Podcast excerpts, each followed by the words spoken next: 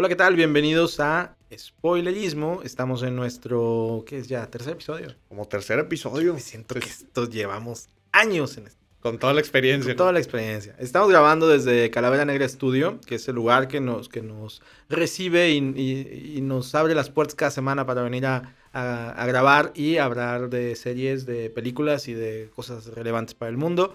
Eh, los invitamos a que vengan también aquí a, a grabar si ustedes tienen una idea o quieren hablar de lo que ustedes quieran. Bienvenidos.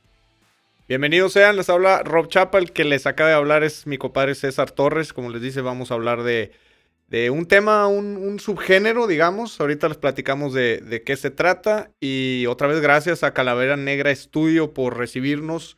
Si, si ustedes quieren salir de su casa, que no deberían, no vayan al súper, vengan a Calavera Negra Estudio a hacer. Échense la vuelta, Échense pro- la vuelta. programen, digan, oye, ¿sabes qué? Este, de repente quiero hablar de, de- de lo que sea. Aquí hay, hay el equipo, hay gente muy profesional que puede estar con ustedes eh, ayudándoles a, a cumplir sus sueños de fama que te dan solamente los, los podcasts. Y tienen mejores protocolos de COVID que cualquier supermercado, así que. Exacto. Eh, pues bueno, muchas gracias a, a Calavera Negra Estudio y como decía eh, Rob Chapa, yo soy César Torres y hoy vamos a hablar de un subgénero. Eh, en los programas pasados hablamos de, de géneros en sí, como lo es la comedia o el Películas tema de las películas de acción. Ahora, esto es algo que puede englobar muchas cosas porque eh, digamos que trata de la vida de las personas. Este tema es el basado en una historia real que son las biopics. Las biopics, eh, particularmente, vamos a hablar por ahí de rockstars de cultura pop, por ahí algo de política. También de aquí- política. Que aquí en México se nos Podemos da meter, podemos meter hasta el tema de asesinos seriales, porque también hay, hay algunas, algunas películas eh, basadas en la vida de estos, de estos tipos, y también hay incluso hasta películas de comedia que son parodias de, de, de ese tipo. Ajá. A mí el género me gusta mucho, o el subgénero me, me gusta mucho, y yo creo que ese tema de los asesinos seriales, vamos a dejarlo Sí. aparte porque sí, sí, sí es Mere- muy merece, rico. merece todo. Mere- merece dejarlo aparte, más ahorita que hay mucho contenido al respecto. Oye, antes de, de entrar al, al tema de los, eh, de- ya en sí de las películas o, o de las cosas, eh, ¿qué, ¿qué personaje para ti de la vida real merece un- su propia película, su biopic? Puedes decir de, de México, de todo el mundo. Que no tenga ahorita. Que no tenga. Híjole, qué buena pregunta. Esa no viene en el guion, compadre. Pero yo creo que. ¿Quién valdría la pena? Definitivamente, lo- yo digo que un político. No, no sé Político. quién. Ok. eh, no sé qué país. Ajá. Ahorita que acaban de anunciar una posible vacuna del COVID, a lo mejor Vladimir Putin valdría una- la pena. ¿eh? Creo que ese es- él tiene una historia en sí. Per- muy, perdió la carrera hacia el espacio, pero ganó la carrera. Sí, sí, él tiene una historia Pero, muy interesante. Él era, él era director de la KGB, creo. De la o sea, KGB, él era empezó. el tema que es como, como la, la CIA de, de Estados Unidos. Él lo hacía en, en la KGB en, en Rusia. en Rusia. Y pues ya tiene sus, sus añitos ahí en, en el poder. Es una persona abiertamente ama a los animales. Es un tipo que le encanta cabalgar sin camisa y odia a la comunidad homosexual. ¿Qué, qué, qué más puedes pedir para, una- merece, para un guion? merece guion una película. sabroso? Sí, sí, sí, o sea, porque tiene muchos matices. Es una persona interesante. Creo que también, si ya nos vamos como a líderes del mundo, una historia sobre Donald Trump también puede ser muy interesante. También podría ser muy interesante, pero él no salió con la vacuna para la última salió, pandemia exacto. de, Sí, de sí, sí. siglos. Ahí va ganando la carrera este, Rusia, pero creo que es, un- es- él, Vladimir, sería una, una buena una buena personalidad Yo para creo que una cualquiera de los dos. Yo creo que, que, que cualquiera de los dos pudiera Ahora- valer la... Yo sí las veo. ¿Quién podría ser, quién podría ser Vladimir Putin? Híjole, qué buena pregunta.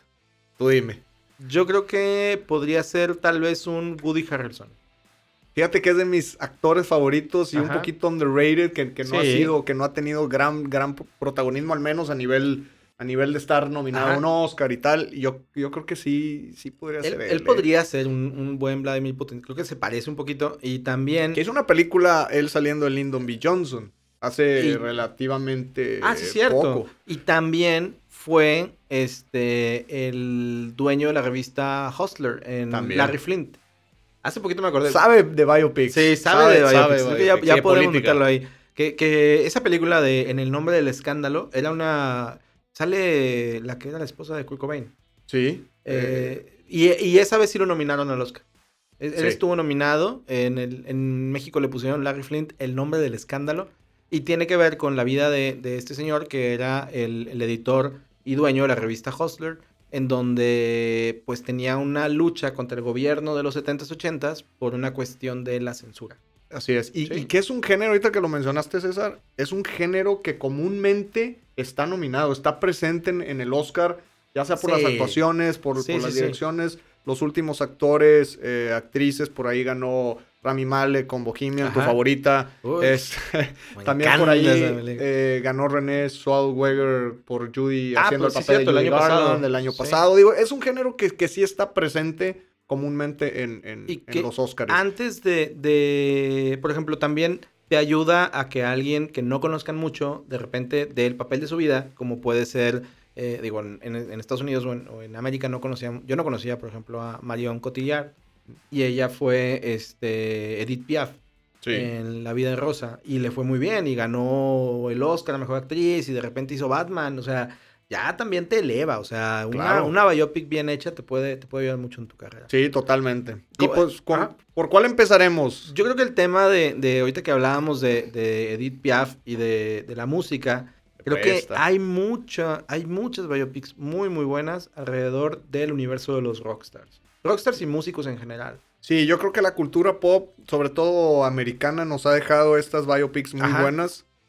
Y yo creo que de las primeras que vi, al menos sabiendo que era una biopic, la de The Doors. Con Val, con Val Kilmer. eh, un viaje que nos muestra Oliver Stone, un viaje Stone, completo. eh, como lo fue el grupo, como lo Sí. fue él, como lo fue su poesía, como lo fue su- sus lyrics. Y creo que se muestra a lo largo de esta película. Polemicón también, Polémico, sí. bastante polémico. Creo que era, era un papel muy complejo también, porque como tú dices, la influencia de, de Jim Morrison en el mundo y en el rock es grandísima. O sea, creo que Enorme. si te gusta el rock, sabes quién es Jim Morrison o has visto alguna vez este póster increíble. Totalmente. Y Val Kilmer, pues tuvo que meter unos jeans muy apretados y, y salir sin camisa, actuar como él, y lo hizo increíblemente bien. Que también su parecido es impresionante. Yo creo que sin necesidad de tanto maquillaje y Sí, tanto sí, prostético, se pare- es, es- es muy parecido. Digo, ahorita ya no se parecería No, ahorita, nada. ahorita no. ahorita ya- Acabamos de ver una foto reciente. Híjole, y parece. Yo creo que hubiera hecho la vida de Walter Mercado. Sí, si ahorita- exacto. si Pero ahorita lo hubieran contratado. hablando de personalidades, ¿quién ya, ya se nos desbordó más? ¿Él o Russell Crowe? Híjole, pues yo creo que tienen, el, tienen la misma dieta y tienen el, el- el mismo régimen de O- ejercicio que es nulo. El niño de El Quinto Elemento. Ah, también. ¿Ya lo has visto? También No lo he visto. manches, lo acabo de ver en una película y ¿Sabes dije, quién también? "Oye, Ahorita que dijiste, cuando dijiste el niño, pensé que ibas a decir Haley Joel Osment. Es Eh, él. Ah, es el Es niño, del quinto elemento, claro, sí. Del quinto elemento, del quinto sentido. Quinto No, sí es sentido, sí, sí, sí, Sexto sentido. Sexto. Ni quinto ni elemento, pero Estamos es mal ahorita, estamos tomados. Este. Sí, sí, lo vi en una película y dije, oye, ¿qué onda con este sí. chavo? Salen The Boys. Sale, sale la The Boys. serie de, de, de Prime. Es- Sale también de eh, Ted Bundy, La de ¿no? Ted Bundy. Sí, Ajá, sí, claro, lo acabo sí, de sí, sí. Este, hablando de biopics, que Hablando, más adelante tocaremos. Pero bueno, volviendo al tema, Val Kilmer lo hizo increíble. Lo también hizo estuvo muy bien. nominado y también estuvo nominado a Mejor Película The Doors, de que es de Oliver Stone. Así es. Cuando hacía muchas cosas. Y ahorita Oliver Stone tiene mucho tiempo que no saca una película nueva. Tiene rato que, que no hace que no hace cine, eh, digo, pero lo que ha hecho bueno, Sí, da- sí, sí. pues, nos da para hablar cualquier, cualquier otro programa. Eh, también sale Meg Ryan, la, la que hablamos hace Meg Ryan, poquito. conecta. Sí, se- estamos todo, conectando ¿no? los episodios, obviamente cero planeado, pero está Claro. Estamos haciendo nuestro multiverso de spoilerismo. Sí. Oye, a mí, ¿sabes cuál me gusta también mucho? Y, y ahora que, que hablamos de, de transformaciones que tal vez no requirieron mucho, pero actitud lo hizo muy bien. Creo que Joaquín Phoenix como Johnny Cash. Yo creo que, fíjate que eh, hablando de, de, de Rockstar, es de mis películas favoritas y no porque yo sea un gran fanático de Johnny Cash, creo que el casting con él, pues no, no le fallaron. No, no. No le fallaron. Sí adopta una personalidad diferente, una, una personalidad, una mística que solo Joaquín Phoenix le podía dar al personaje, que a lo mejor Johnny Cash, digo, no, obviamente de- y desafortunadamente no, no tuve la oportunidad de verlo en, en vivo, Ajá. pero siento que esa mística a lo mejor no, no iba empatada con, con, con, con el artista, Sí. pero Joaquín Phoenix pues, le da ese toque al personaje y hace que todavía la película tenga más trasfondo.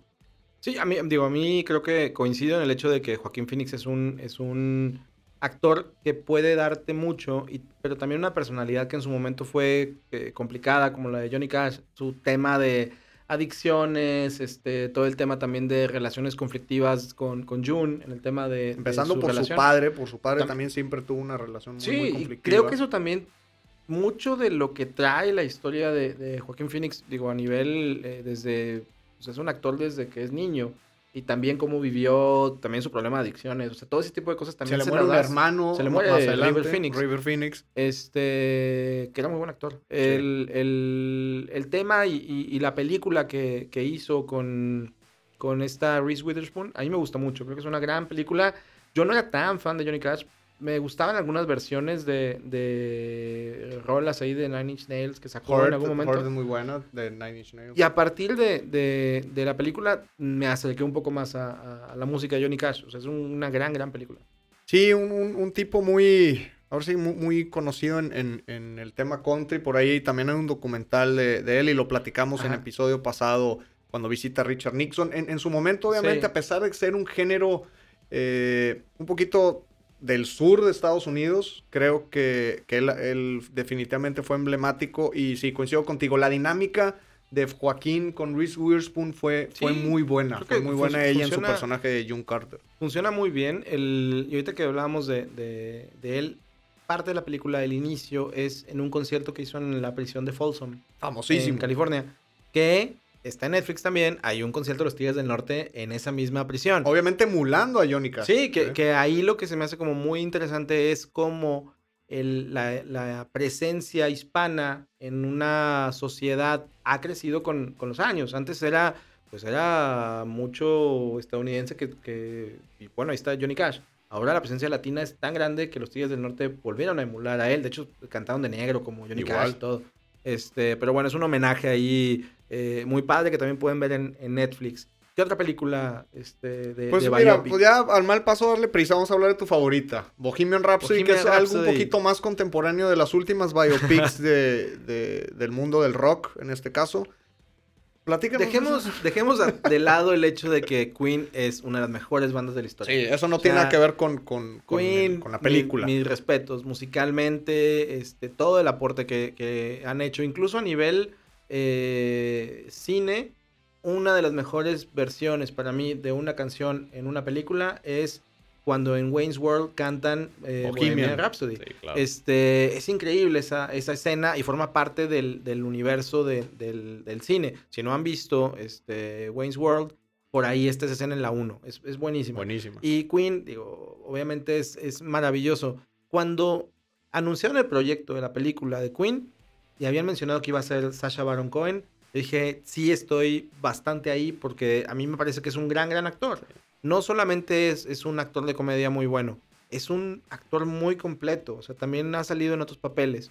eh, y creo que le podría aportar eh, mucho al, al papel. De entrada porque también es británico. O sea, bueno, eh, Freddie Mercury no era británico, pero Queen es una banda británica.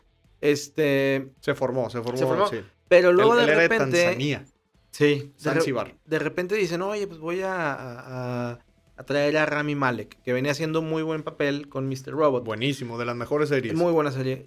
Eh, yo no, no, no lo veía como, como Freddie Mercury, no sentí que podía. Y para mí no lo logra, o sea, de repente no eres Freddie Mercury porque te ponen dientes postizos y te ponen una peluca. y te enseñan ahí medio a bailar y sus No, pasos. Digo, estar consciente que ibas a representar a uno de los entretenidores o uno de los sí, sí. entertainers más, más grandes Es- del mundo. O sea, jun- creo que de los a- frontmans más, más, eh, más completos. Junto a Mick Jagger podría ser el ser. de los cinco mejores frontman de show. O sea, Yo creo que showman, como showman, como tú bien lo dices, Ajá. está Mick Jagger, está Freddie Mercury, por ahí obviamente Michael Jackson, Sí. pero no son, no son tantos. Ajá. No son tantos. sí. Y, y sobre todo, es tanta su presencia que le ganan a la banda. O sea, y eso, Sí. y eso es lo que tenía Freddie Mercury. Que sí, Brian May es un, es un genio también, pero lo que le aportaba a Pero Freddie Queen era Freddie Mercury. Exacto. Y vi la película, la vi con mucha ilusión porque de verdad estaba muy emocionado. La vi justo antes de, de los Oscars para poder cumplir con este requisito de haber Claro. visto las películas. Eh, no me gustó nada, nada, nada, nada. O sea, puedo decirte que es una película de autobús. O sea, es una categoría que desprecio, pero es una película de autobús, es una película de Hallmark. O sea, y creo que el problema principal es que nunca profundizan en los temas que podrían llegar a ser polémicos en la vida de Freddie Mercury, que son muchos. la, como la autorizaron los mismos músicos, Y, pro- y la produjeron, de hecho, los mismos. pues vas a llegar a, a- a algo en donde digas, ah, pues yo me quiero ver guapo, ah, yo creo que esto, esto sí pasó así, pues nadie te puede desmentir. No pasa nada. Creo que no se escarbó lo suficiente, para mí le hizo falta un poco más de mugre en la, en la historia. Más de carnita y más, digo, tomando en cuenta la gustó? magnitud de la banda. A mí, a mí me gustó que por fin hayan hecho, la hayan puesto en escena, conocer las, algo de las historias que por ahí en otros documentales, Brian May o Roger Taylor habían platicado de cómo, por ejemplo, hicieron la canción de We Will Rock Ajá. You o Another One Bites the Dust. Y verlo en pantalla me gustó. Pero creo que estoy de acuerdo contigo. No porque Rami Malek sea un mal actor, No, todo no, lo contrario. Mr. Sí. Robot. Sí, este, sí, sí, lo hace muy bien. y- fue y- muy y premiado ganó él mismo. Golden Globes y, y lo hace muy bien. Pero sí creo que la fuerza de Queen y la fuerza de la película eran Freddie Mercury no, no alcanzó ese, Sí. ese, e- esa altura o ese clímax que exigía el, el- el- el papel. Y mucho menos, para mí, no tenía que tener ni siquiera una nominación y se llevó el premio. O sea, Sí. creo que también ahí es de, bueno, démosle el premio para que la gente le aplauda a, a los demás ahí en el momento. Así que un homenaje en vida. Pero bueno, esa es, esa es mi, mi No, opinión alrededor Y, de... y para, eso, para eso estamos aquí. Ustedes tendrán su opinión. Nos la pueden mentar a cualquiera de los dos en redes sociales, que después ya, les, ya se las diremos, que no tenemos nada, todavía. Por favor, échamelo. Pero ¿sabes quién sí hizo un muy buen, una muy buena chamba eh, mandando su, la, la- la historia de una banda a, bueno, en este caso no fue al cine, fue a Netflix. eh, The Dirt de Motley Crue. Qué Sí. buena a película. mí me gustó un chorro. Creo que también... Qué buena película. Creo que también ahora que si hablamos de mugre, ellos sí le metieron mugre, así de vamos a hacerlo así, cochino, vamos a ver el glam rock como, como fue o como lo vivimos. Igual de casi casi una parodia en sí. Es que, es que fue una parodia. Cuando yo me entero que la producción ya estaba autorizada Ajá. y que sale el nombre del director, se llama Jeff Tremaine, yo no sabía quién era. Entro a, a googlearlo, a buscarlo y me doy cuenta que, que este cabrón hizo todas las de Yacas. Yacas Sí. 3D, Yacas... Ajá. Dije, híjole, a ver, pues vamos a ver Beneficio de, la duda. de dirigir estas películas de Yacas, a ver cómo te va con una banda, pues que una banda que era Yacas también, que- Sí. que, era un desmadre dentro y, fu- y fuera del escenario y la verdad que hace un, un muy buen trabajo. Yo me divertí Muy un buen chorro. trabajo, es muy Em- divertida. Empieza y yo dije, esto va a ser una pendejada. Porque ahí hay escenas así como muy explícitas de sexo Dilo, dilo, iniciales. compadre, sí, pues una Sí. energía tremenda. Ah, sí, tú dices, güey, esto va a ser una- un desmadre. Y qué padre que fue un desmadre, porque también eso refleja lo que fue una banda como Motley Crue, que era un desmadre. O sea, ellos desmadre. vivían así, ellos reventaban hoteles, ellos hacían lo que querían. Y creo que ese es el nivel que tenía que tener la historia. O sea, no podías quedarte tibio. No había forma de darle seriedad a una historia de, de ¿Cómo una banda ocultas, como esa. ¿Cómo ocultas todo lo que pasó? O sea, y creo que eso es lo que lo hizo muy valioso. Por ahí sale un actor que sale en Game of Thrones, eh, que es uno, es Mick Marcy eh, en la película, pero es el que, ay, se me olvida, que es el, el- el- los, eh, el que toda la gente odia a los bastardos, el que peleó con Jon Snow en la batalla. ¿Tú viste Game of Thrones? La verdad estaba callado porque yo no vi Game Ah, of Thrones y, y- Me y equivoqué no- de no programa. me- Ah, me equivoqué de programa. No, este, bueno, por ahí sale este, este actor que, que, que está en la película. Me gustó mucho. Yo no esperaba nada, así, nada, nada. Pero es una gran, gran película. Es, casi una comedia muy padre. Tiene sus momentos de drama, Sí, claro. pero funciona. Hasta el personaje de Ozzy que sale ahí uno, Sí, un par sí, de minutos es buenísimo. Está chingón, porque sí, sí te mete también en lo que era Ozzy. O sea, y, y me gusta, me, me gustó mucho The Dirt. La, la disfruté mucho. Está en Netflix, es producida por Netflix. Producida por Netflix. Este- muy, muy recomendable. La, así, para mí le, le, le parte su madre a, a Bohemian Rhapsody. Sí, sí, totalmente. Ahorita que mencioné la de la de Judy, de la película Judy protagonizada por René Sol, Sol- Zellweger, que nu- nunca aprendí cómo se... Zellweger. Sí. Eh, muy diferente porque se acaba de operar y sí, sí parece Uy, otra. está- Digo, creo que ella hizo este. No vi la película, pero la gente dijo que la hizo increíble. eh, pero también para mí hizo la peor serie del año en Netflix. Que fue una donde sale ella y que es como una especie de. De, de, de thriller de cachondón ahí que la neta malísimo, fue Sí. pésimo. Que mira, una, una categoría que, digo, la gana. La, la película es. El guion a lo mejor le falta un poquito de carnita, le falta un poco explicar.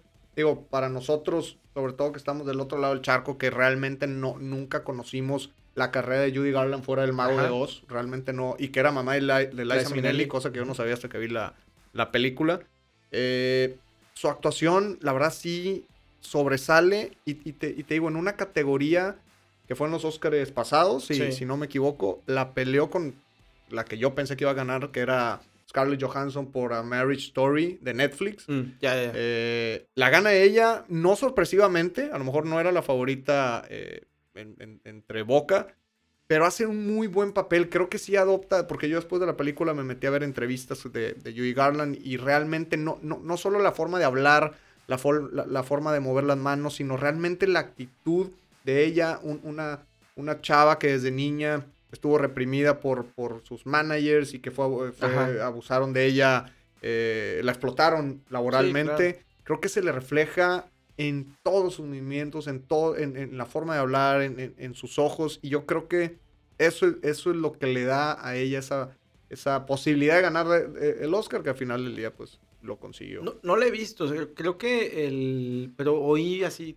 cosas muy parecidas a lo que tú mencionas y creo que la, la gente la, la, la amó, o sea, también creo que eh, tiene razón. ¿no? Judy Garland no es tal vez el, el- un ícono para nosotros, pero para Estados Unidos sí lo es. Y sí lo fue, y, y- y todo el tema de su influencia en los musicales, en, en, pues, en El Mago de Oz, en, en esta relación pues tóxica también con su hija, todo eso Todo. creo que creo que es una historia que merecía contarse. Qué padre que lo hizo René Zellweger porque es una muy buena actriz. Sí, y, y se notó en, en- esta película. Digo, estábamos hablando de rockstars, pero creo que parte de la cultura pop es, es- es importante Y- y que- mencionarla. digo, y, y- y va a seguir habiendo como, como todo este universo alrededor de los rockstars porque en sí, o de la música, porque son historias muy interesantes. O sea, eso es, es la historia que todos quisiéramos como haber vivido. Y es como un detrás de cámaras de, de- Sí. de ese mundo inalcanzable para nosotros ciudadanos de a pie que, que lo seguimos y compramos sus discos y íbamos o íbamos a sus conciertos. Hay un, hay un, ¿sabes qué me está acordando que no incluimos en- dentro, de, dentro del, del guion o de nuestra idea?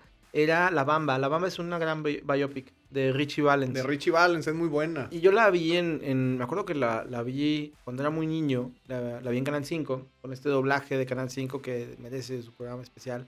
Este, y me acuerdo que, que yo era niño y, y vi esta, esta película sobre Richie Valens, que era pues, la historia, a final de cuentas, de un músico latino en Estados Unidos, empezando, antes de que, antes de Shakira y antes de Jennifer López estuvo Richie Valens, que me parecía muy injusta la película cuando, cuando la vi, porque si alguien no la ha visto, no se la spoileré, pero eh, termina trágicamente y es una decisión que tomó Richie Valens en un momento. Y, y es, dices, no, no, mi Richie, y te pones a gritar como la señora así de que, que se Torito, murió. no. Sí, sí, y la señora, yo me acuerdo que junto con Torito, el no mi Richie son gritos que me acuerdo mucho de mi infancia, porque en la película yo decía, no, está sufriendo un chorro. Y la hizo este.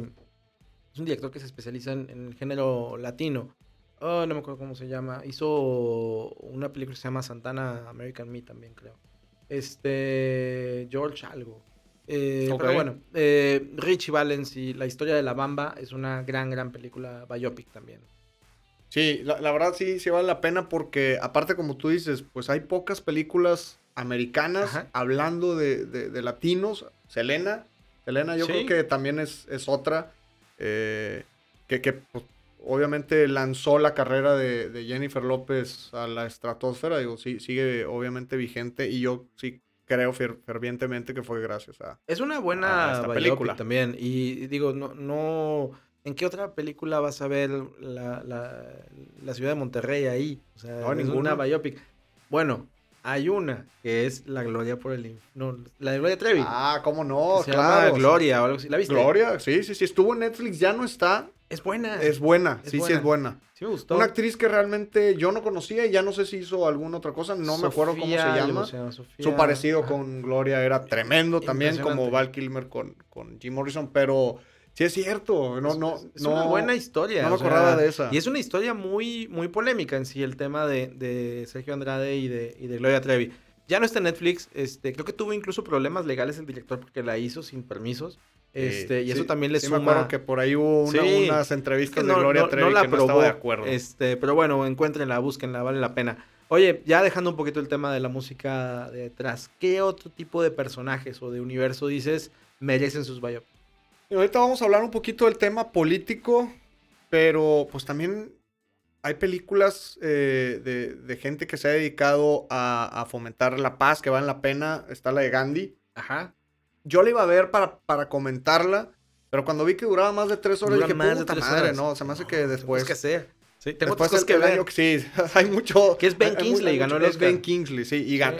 A, a eso voy, son, son, son, son historias. Digo, también está, por ejemplo, el tema de, de los deportes, Will Ajá. Smith saliendo, que no fue una buena película de Ali. Mohamed Ali. De Mohamed Ali. ¿Sabes qué me di cuenta en Ali? Que el director de foto es Lubeski. El Lubeski, Sí. claro, sí, sí, sí. Y, y digo, es un, es un gran papel, Mohamed Ali. Y obviamente Will Smith intenta dar la actuación de su vida, pero también para mí no, no es la mejor. Pero hay, hay muchos géneros. ¿Cuál, cuál otro podrías mencionar De que de, como de... de biopics? Porque, Biopics. digo, a, a lo mejor ahorita por, por la duración y, y- y porque hay mucho material, estamos hablando de rockstars, ahorita queremos tocar un, un poquito el tema de, de- de política. Pues los que inventan cosas. O sea, también, por ejemplo, la teoría del todo. La teoría del todo, Claro. que es la historia de Stephen Hawking, que hizo. eh, que hicieron hace poco. Eh, Creo que es una gran, gran película. Eh, me gusta, no, no soy un conocedor de la física ni de todas esas cosas, pero es una película que es entretenida y también le dio una nominación al Oscar a este actor que perdí la pista. Sí. Pero no importa. El de la chica danesa, El pues. de la chica danesa es un buen actor. Qué chingado, el alcohol nos vuela las Es- tres neuronas que nos queda. cabrón. Pero bueno, e- eso, o también la otra película que se llamaba... Eddie- Eddie este, Redmayne- Redmayne. Eddie Redmayne. Eddie Redmayne. Eddie Redmayne. exacto. No, la, la, la de Benedict Cumberbatch. Ah, claro, sí. El, eh, un, un personaje homosexual en medio de una Segunda Guerra Mundial sacando ahí, ahí los... eh, eh, ahora sí que el, que, que el código Enigma. Ajá, Sí, sí, ahí se llamó. Así se llamó la, la película. Es que realmente en Estados Unidos, digo, yo quiero pensar que en México también, pero, pero aquí no las producimos. Eh, hay, mucho, hay mucho material. ¿Sabes quién merece la historia de, de su vida? Dos personajes históricos mexicanos. Yo creo que merecen la película, la historia de su vida, el que inventó la tela color, González Camarena, porque es como, oye, porque hay mucho detrás. Imagínate Sí. que cuentas la historia y tú dices, oye, yo inventé la tela color porque mi país es, es muy colorido. Ah, ya tienes una idea. O sea, eso está muy bien. Hey, yo la dije primero, yo la voy a escribir. Y la otra es eh, el primer astronauta mexicano. Ah, claro. Rodolfo también. Nerivela. Rodolfo Nerivela. Creo que pensé que ibas a mencionar a alguien. eh, Antonio López de Santana. Es, Ah, es un, sí. es un personaje mexicano que sí, Sí. perdió parte de México la chingada, lo que tú quieras. Pero ¿quién no pierde cosas? Pero ¿quién no pierde Exacto. cosas? Y, y más no aquí en le- México. Aquí no se le han perdido cosas, por favor. Digo, pues te dejas de repente como que Oye, se volteó para vi. un lado y, y regresó y, ya no estaba. Pero es, pero es un, un personaje que siempre que había ahí un, un- un problema era como estratega muy, muy interesante. Eh, fue de los primeros militares serios en México. Eh, que, que por ahí sí, sí tuvo una, una participación eh, en la película El Álamo, Ajá. que sale Billy Bob Thornton y no me acuerdo si Pero Dennis de- Quaid. digamos, los malos. Era, era parte de Sí. los malos. Que, que el papel lo hace Emilio Chavarría, que es el chino o el chivo en, Ah, en- en eh, Amores, en Amores Perros. Sí, cierto. sí, sí. Eh, también un actor mexicano eh, un poquito underrated, muy Sí, bueno. Pero bueno, nos estamos desviando un poco del tema. es que Santana, sí está con San- madre, Santana, cabrón. este. También alguien, digo, el último cosa alrededor de él. Alguien dijo, es el vato más inteligente para armar ejércitos. Porque hizo tres ejércitos que se los tumbaban y hacía otro. Entonces, güey, pues tenía mucho poder de convencimiento. Creo que esa es una cosa que está ahí y es un personaje histórico muy padre. Pero bueno, Yo creo que, él, que fue presidente y vamos a hablar también de políticos y de presidentes. Dando pie. ¿Qué película te gusta de ese, de ese género? Mira, lo traemos aquí en, en la lista y yo creo que sí vale la pena. eh, el discurso del rey es, es una película muy buena. Con muy Colin buena. Firth. Dirigida, no me acuerdo cómo se llama el chingado director, pero sé que dirigió Cats, la última de Cats. Sé que es el director ya. de Cats que le fue como. Mal. Le Muy fue mal. ma- Le fue muy mal. Le fue muy, muy mal. eh, pero la película es muy buena. La película es muy buena, protagonizada por, por Colin Firth, que Tom realmente. Hooper. Tom, Hooper. sí, Tom, Hooper, sí. Eh, a, a mí me gustó mucho. Me acuerdo que la vi en el cine en, en su momento. No recuerdo si ganó. Digo, Estuvo nominada, nominada, eso sí, me estuvo muy acuerdo. nominada. No me acuerdo si él ganaría. No, creo que estuvo, creo que el que ganó fue Gary Sinise, un, el actor de reparto, que es el que es el que le enseña a hablar al, El al que, rey, el- digamos. el que lo coachea, El que lo digamos. coachea, sí. ajá. Este. Y, y a mí sí me gustó. Me gustó, pero ahí hay un truco engañoso. Sí me gustó, pero me, me dormí 10 minutos antes de que se acabara. Ah, Y me, no tanto. y me levanté, no, es que tuve un día pesado, nada, así contando. No, este, y me levanté cuando estaba dando el discurso y yo. Ah, "Chin". bueno, ¿qué dijiste? No Sí, me perdí no nada me porque perdí. así se llama la película. Ahí entonces estoy. lo vi. Pero sí, sí, sí es una buena película. Sí, es muy buena. Y ahora que estaba viendo The Crown, pues tiene mucho que ver porque, pues obviamente es el rey que estuvo antes de la reina. O sea, Sí. de la reina, era el papá de ella. Era el papá. De hecho, Y- ahí sale su- el personaje de la reina. en- Sí, en, niña en chiquita. niña. Y está buena. A mí me gustó mucho. La verdad creo que es una, una buena película y el género de la, de la política también. Con Jeffrey siempre- Rush también. Muy Jeffrey Rush, perdón. Jeffrey Él Rush. es el que ganó el... el- Él, él es el que gana el Oscar. que gana el Oscar. Actor de, de reparto, cierto. ¿Sabes cuál me gusta? Me gustó también. El, y que vi hace poco, Victoria y Abdul. Ah, qué buena película también. Está buena, está en Netflix. sí, sí. Familiar, te encariñas Sí. con los personajes, con la reina es una joya. El también Dench. es- es Judi Dench, claro. Que creo que tal vez es la, la actriz que más veces ha sido reina en Es películas. que tiene un porte la señora, sí. está muy cabrón. Y también fue la jefa de James Bond. También fue la jefa de James. Bond. Tienes toda la razón. Este, ella cuenta la historia de la relación entre la reina Victoria y un, eh, digamos, un, un sirviente que venía de, de la India y que ella conoce y con el cual se encariña. Por ahí dicen que también tus, tus amoríos, pero en, ser. en este, en este, en esta película nunca se nota eso, sino que más bien tienen una amistad. La dejaron en PG-13. Sí, exacto. para- Pero, pero es buena, a mí, a mí me gustó mucho. Creo que es de esas películas que disfrutas también y que, y que no tienes complicaciones. Vas, la ves, ideal para un domingo, es Victoria de Abdul. Es una que no se sienta tanto en, en un tema de biopic, porque no, no, no cuenta toda la historia de ella, cuenta una etapa de su vida. Totalmente. Y digo, realmente yo no conocía la historia de, de Victoria y no la conozco más que por, por la película. Pero te das cuenta que era una, una persona fría, amargada, distante, eh, cero cariñosa. Y, y con este personaje hace Sí. un muy buen clic y ahí es donde rompe como su, su caparazón y eso hace que a la gente le guste, al menos en lo personal. Así fue. Ahora, creo en su momento ella fue la persona más poderosa del planeta. O sea, imagínate ser la persona que controla todo el mundo. O sea, era cuando Inglaterra estaba en su, en su más grande apogeo. Era, fue la primera potencia Como económica. Putin del mundo. ahorita. Sí, exacto. Como, pero, pero imagínate el tamaño que una época de la historia del mundo es victoriana. Por ella, o sea, es una, es una mujer que tenía ese, ese tamaño y que nos, nos cuentan esa historia en donde ella se encariña con una persona y ves un lado más humano. No es una biopic en sí, pero es un momento de su vida muy importante. Sí, que fue desconocido hasta hace poco. Hasta hace poco con, Sí. con la película, que debe tener yo creo que unos dos, dos años a lo mucho, a lo mejor esa... Sí, esa la, la- película. la película. Otra que me gusta mucho y, y sobre todo por el director. A mí me encanta el cine de Adam McKay. Que él hizo The Big Short, eh, es Vice. Que Vice. te narra por el último, o bueno, no el último, pero el último bueno, el buen último Batman. buen Batman, que, que es Christian Bale. Eh, Vice es una película que narra la historia de Dick Cheney, que fue durante mucho tiempo el vicepresidente de George Bush. Eh, el cine de Adam McKay, creo que lo interesante de él es que te cuenta las cosas de una forma muy divertida. Problemas muy complejos te los aligera o te los hace eh, de una forma muy, muy interesante. Y retratar la vida de un personaje que siempre ha estado como a la sombra del poder, que es Dick Cheney, lo hace de una, de una forma muy interesante. Este, no sé en qué plataforma está, o más bien creo que la vi en, en Roku, una cosa así. Este, pero si pueden encontrarla, es una muy buena película. Sí, sí, sí vale mucho la pena. Uno de los, de, de los actores camaleónicos, y, y me refiero a camaleónicos porque se, realmente se transforma en el personaje, ya sea aumentar, bajar de peso. Sí, sí, sí ha sido algo, eh, la verdad, bastante relevante de, de Christian Bale, Sí. aparte que es muy buen actor. Es ¿no? muy buen actor. Creo que el, el- a mí me encanta la, la... La primera vez que vi una película de él fue El Imperio del Sol. Y es Bueno. un niño, o sea, es un niño de, de 12 años, que es una película que produce Steven Spielberg, que también vi en, en la, en- doblada al, al- al español. Y él es un niño, eh, y, y a partir de ahí ha hecho solo papeles buenos. O sea, Sí. él, creo que si, si podemos ver una carrera constante, para mí es Christian Bale, tal vez, y en una de esas hasta, bueno, un poco, un nivel más abajo de, Damien- de Daniel Day-Lewis. Pero, pero es un muy buen va, actor, es un muy va. buen actor que, que se puede dar el, el lujo de interpretar y de transformarse en un Dick Cheney, subir no sé cuánta cantidad de kilos para el papel o perderlos todos para ser el maquinista.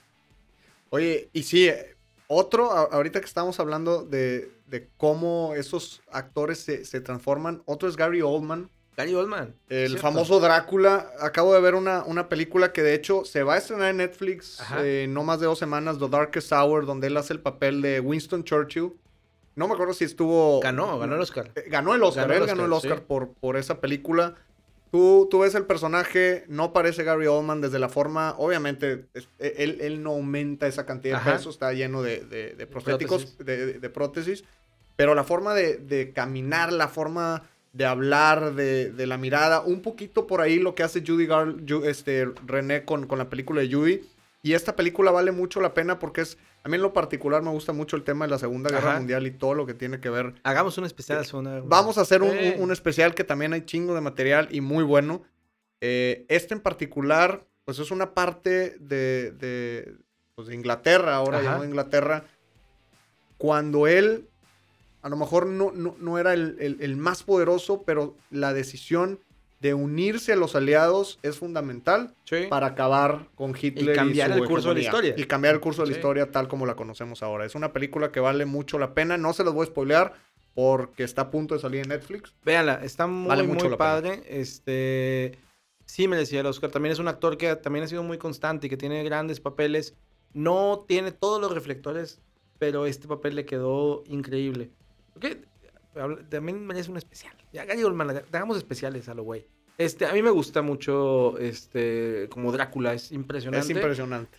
Drácula también es una película que volví a ver hace poco y me voló la cabeza de nuevo. Es que está cabrón, no es una biopic, ¿no? Pero al final del día pareciera que sí, porque tú dices Drácula y todo el mundo sabe a qué te refieres. Pero para mí Drácula sí ya es este Gary Oldman. O sea, ya no me imagino otro. Y es un personaje que han interpretado muchos actores y que ha estado en el cine y que forma parte fundamental también de la historia del cine, pero para mí el Drácula que tengo en la cabeza siempre va a ser Gary Oldman. parodiada hasta por Los Simpson. ¿Por Los Simpson o por Leslie Nielsen? También una película. También. A mí Leslie Nielsen me encanta también, es un gran, gran actor que él merece una biopic porque es un, es un señor que encontró el éxito ya muy grande.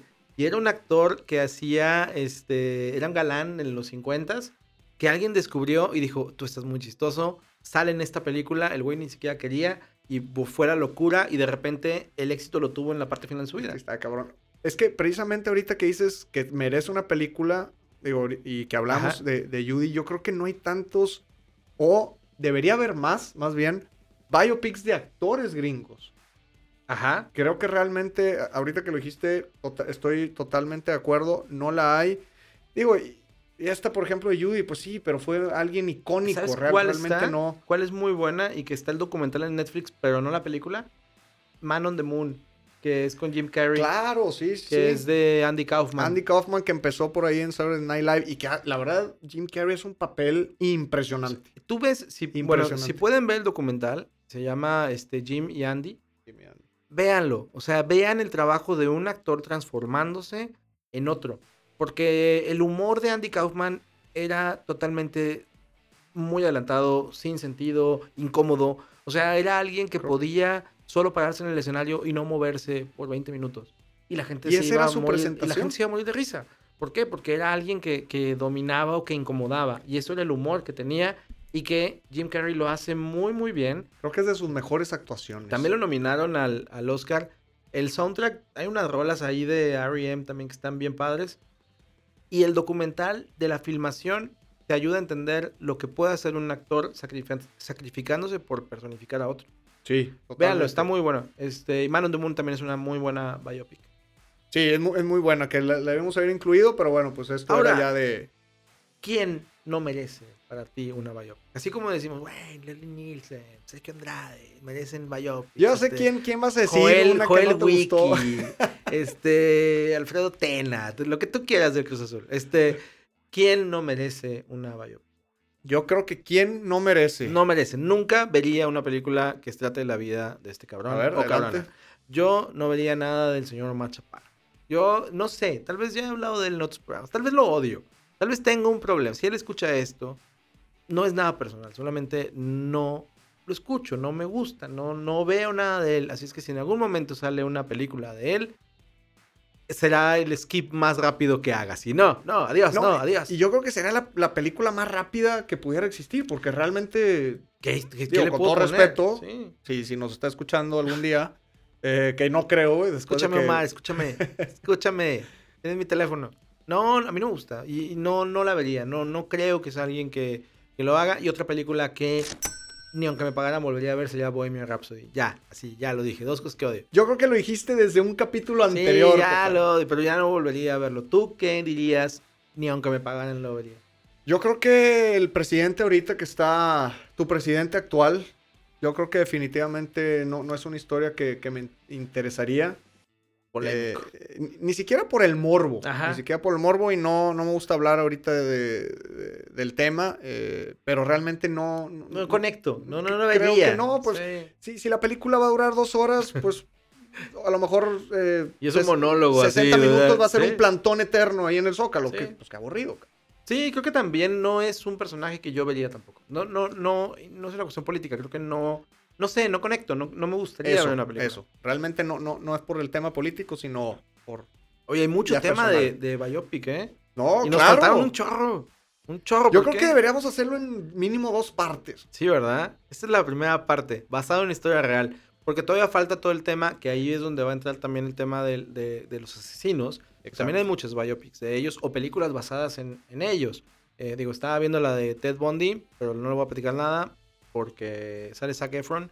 Eh, la vamos a platicar después en La un vamos a platicar especial. después. Pero sí, de, de biopics, digo, hay muchísimo material. Por ejemplo, ahí Iron Lady, estaba también La Caída, que, que en su momento la, la historia de Hitler y, Ah, y esa tal. es muy buena esa, película. esa película es muy, buena.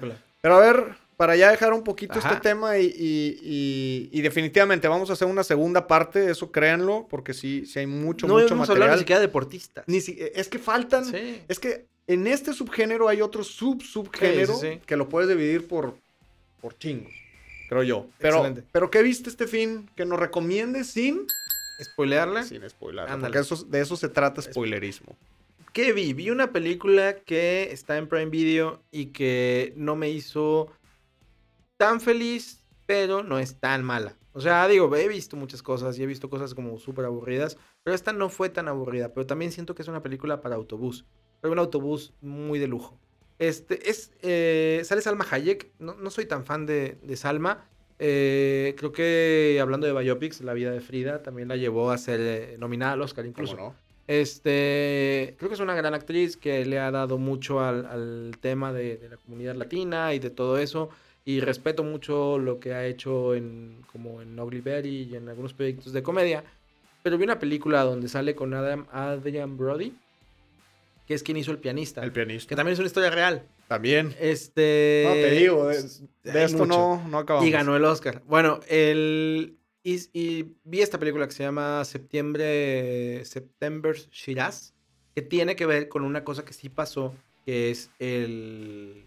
eh, la revolución islámica en Irán en los 70 Irán, de un día para otro, había sido una nación, incluso hasta eh, muy libre, muy independiente, tenía como estas cosas de, de libertades, este, una nación próspera, y de repente cambian las cosas y lo toma la revolución islámica y cambia todo el panorama. Esta es la historia de una familia que tiene que afrontar esto, una familia de millonarios que tienen que afrontar que ahora son perseguidos políticos porque son judíos. Es interesante la película, creo que dura mucho, pero y se resuelve de una forma como muy, muy básica, pero, pero no es mala, está en Prime Video, se llama September Shiraz. Si pueden verla, Suena creo bien. que, creo que hay mejores películas del género, a mí me gustó mucho Argo, Muy bueno. que es de Ben Affleck, dirigida, actuada y ganadora de También Oscars, ganó, ganó Sí. Oscar, sí. que es un caso también real. eh, es, es real y muy, ton- o sea, muy lógico. Muy sí. Este, pero bueno, hoy también hay una de Sally Field que se llamaba No sin mi hija. que Ah, también claro, que también con, es con la- Molina. Sí, que Sí. también es cuando tienen que huir. Bueno, aquí también es una huida, porque son historias que sucedieron. Este, pero bueno, está en, en Prime Video. ¿Tú qué nos recomiendas? Vale la pena. Yo les recomiendo, es una película que no es nueva, es relativamente nueva en Netflix. Eh, se llama Wonder, Ah, sí protagonizada por Owen Wilson. No, Sí. Luke Wilson. ¿Cuál de los dos Wilson es? Eh, El Wilson güerito. Churchill, no, Wilson. es este Owen. Owen Wilson, Sí. Julia Roberts y, y este niño que también se me fue el nombre, pero el de The Room. Ajá. También un niño que, que esperemos que no le pase a lo de lo que le pasó a Haley Joel Osment, que que lo perdimos, no, no, no por el tema del sobrepeso tremendo, sino más bien porque realmente se perdió. Jacob Tremblay. Jacob Tremblay, eh, que realmente no parece él, Ajá. pero sí vale mucho la pena porque eh, para ver en familia, para discutirla en familia, eh, habla mucho, habla mucho de- de- del tema cómo un niño diferente, físicamente diferente en este caso, Ajá. Cabe en una sociedad que realmente no está preparada para ese tipo de, de deformidad, desgraciadamente. Sí. Eh, y, no, y no solo, es una película gringa obviamente, pero no solo allá, yo creo que este tema es, es mundial, de, de cómo aceptar un, un- un ser humano, porque pues al final del día por dentro todos somos iguales. Es una historia bonita, que te deja Sí. un muy buen mensaje. Digo, vale mucho la pena eh, verla en familia. A mí sí me gustó. Muy, muy buena. No, no sé si llegué a chillar, pero, pero sí está buena. Está Fíjate muy que yo tierna. soy chillón y tampoco, pero realmente me quedé con, con ese ¿Sabes mensaje. qué? Yo decía, ay, todavía podía haber sido más feo. Digo, perdón, pero eso fue. Yo me acuerdo mucho que hay una película de los ochentas que sale Cher, que se llama The Mask. Ella es la mamá de un chavo que está deforme. Es muy parecido como el argumento. Pero él sí está muy deforme, o sea, sí está cabrón. O sea, sí dices, ay, güey, sí, sí te saca un pedo. Y aquí, pues el niño dices, bueno, todavía está medio tierno. Creo que todavía dijeron, no, güey. No, o sea, déjalo que la gente, que no se asusten los niños. Pero tú ves The Mask y dices, ay, güey, Sí, sí, sí, estaba bien feo este Me, me güey. acordé ahorita que dijiste esa también, la del hombre elefante. Que Ah, sí, sí, sí, que es Anthony Hopkins. a Anthony Hopkins. Ajá. Entonces, por ahí va, eh, vale mucho la pena verla, véanla en familia, eh, discútanla en familia. Y otra que, que vi, fíjate que últimamente he sido eh, muy fan de los documentales de. Netflix y más si tiene que ver de, de la música. En episodios pasados hablamos de Chabela Vargas. Eh, este en particular no es de música, pero es también alguien muy, muy talentoso. Se llama Gabo, de Ajá. Gabriel Gar- García no Márquez. lo. Me lo topé, la verdad me, me apareció. Yo creo que porque he visto documentales últimamente, que eso es la, la ventaja que tiene, gran ventaja que tiene Es Netflix. esclavo del algoritmo. Es- soy esclavo Ok. de- del, del algoritmo, eh, afortunado, desgraciadamente. Y este tipo, este tipo, Gabriel García Márquez. camarada. Sí, es- Sí. este compadre. eh, famosísimo, obviamente, pero realmente una persona mística que no se dejaba mucho entrevistar. Entonces, este documental te cuenta su historia a través de sus allegados más cercanos. Mm. Sus mejores amigos, parte de su familia. Y obviamente, spoilerismo no les va a spoilear nada. Antes les, les va a avisar, este no es el caso. Pero vale mucho la pena porque, digo, invariablemente, aunque no hayas leído un puto libro en tu vida, sabes quién es Gabriel García Sí. Márquez. Bailó colombianas en, en Marco. Sí. Con Celso Piña. Totalmente. Y, y- y este personaje místico, pues bueno, te deja como una, una pequeña ventana a, a- a su vida y, y qué fue su inspiración y, y cómo hacía, eh, o de dónde tomaba esa inspiración para, para hacer su- sus libros. No dura mucho el documentario, creo que no, no llega o no pasa de la hora y media, lo mucho, y vale mucho la pena también. Qué chingón. Digo, él, él creo que es uno de los escritores eh, latinoamericanos más importantes también de, de la historia. Ganó el Nobel con Cien años de soledad. Eh, vivió mucha, mucha parte de su vida fue aquí en México. También creo que él escribió el guion de, no sé si de Los Caifanes, que es una película también como histórica del, del cine mexicano. Y una que se llamaba Patsy, mi amor, también escribió. O sea, él, él también estaba metido en el cine, porque hacía muchas cosas, era periodista, hacía de todo, porque pues, hay que, que perseguir la chuleta. Y modo. Su vida es muy interesante también. Eh, ¿Sabes qué, qué recomendaciones este, tengo para, para que vean esta semana o este fin de semana? Échale. Hay una serie que está en Prime que acabo de empezar a ver, tengo como cinco episodios, y se llama Stumptown. Stumptown. A ver, cuéntame No más. tenía la menor idea de qué era, el nombre no te dice nada, Nada. lo que sea, pero tiene a una actriz que a mí me gusta mucho por How I Met Your Mother, que es Kobe Smulders. Ah, ¿cómo no?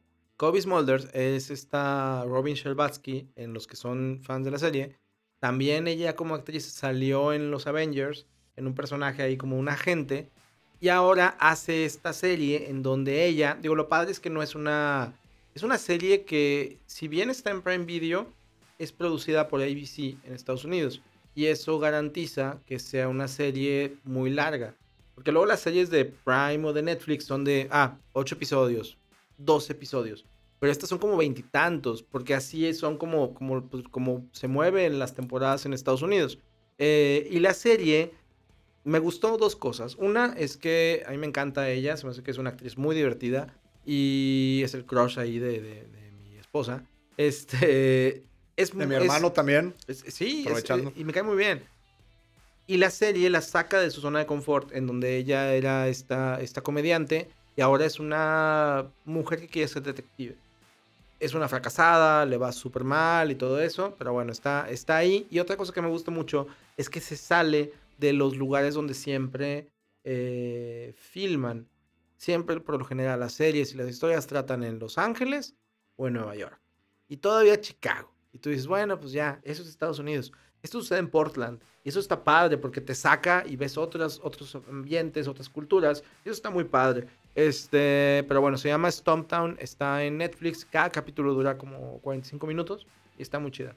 Vale, vale la pena. No, Sí. no, no es una, un póster donde ella está sobre un coche. Sí, sí. esa. Ok, Eh, habrá que verla. Está, está buena, la verdad, sí, sí nos gustó. Sí estamos como, como muy pendientes de ella. Este, llevamos cinco episodios, son como 20. Así es que todavía nos queda ahí buen, buen rato con, con Kobe Smulders. Y por último, yo les voy a recomendar una película eh, también nueva, relativamente nueva en, en Netflix. Es de Netflix, protagonizada por Charlize Theron.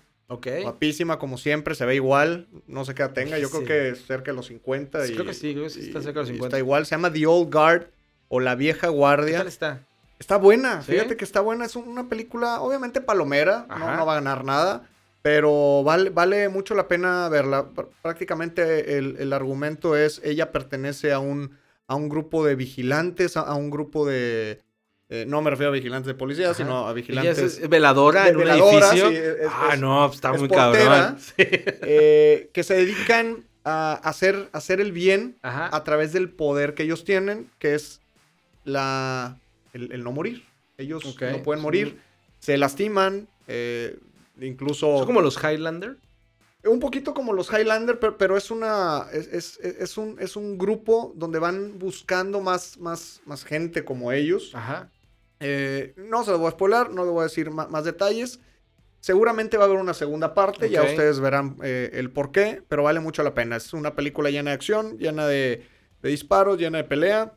Y ella pues, está enterita, está muy cabrona. Sí, yo, a mí también creo que Charlize Theron, que, volviendo al tema de Biopic, ella hizo Monster, que, que es la historia de una Ok. asesina serial. Muy bueno. Este, y se ganó el Oscar. Eh, yo, última recomendación, Adelante. que no he visto todavía, pero quiero ver esta, esta semana, es la película de Unbreakable Kimmy Schmidt. A mí la serie me gustó mucho, me, da, me, me encanta todo lo que hace Tina Fey.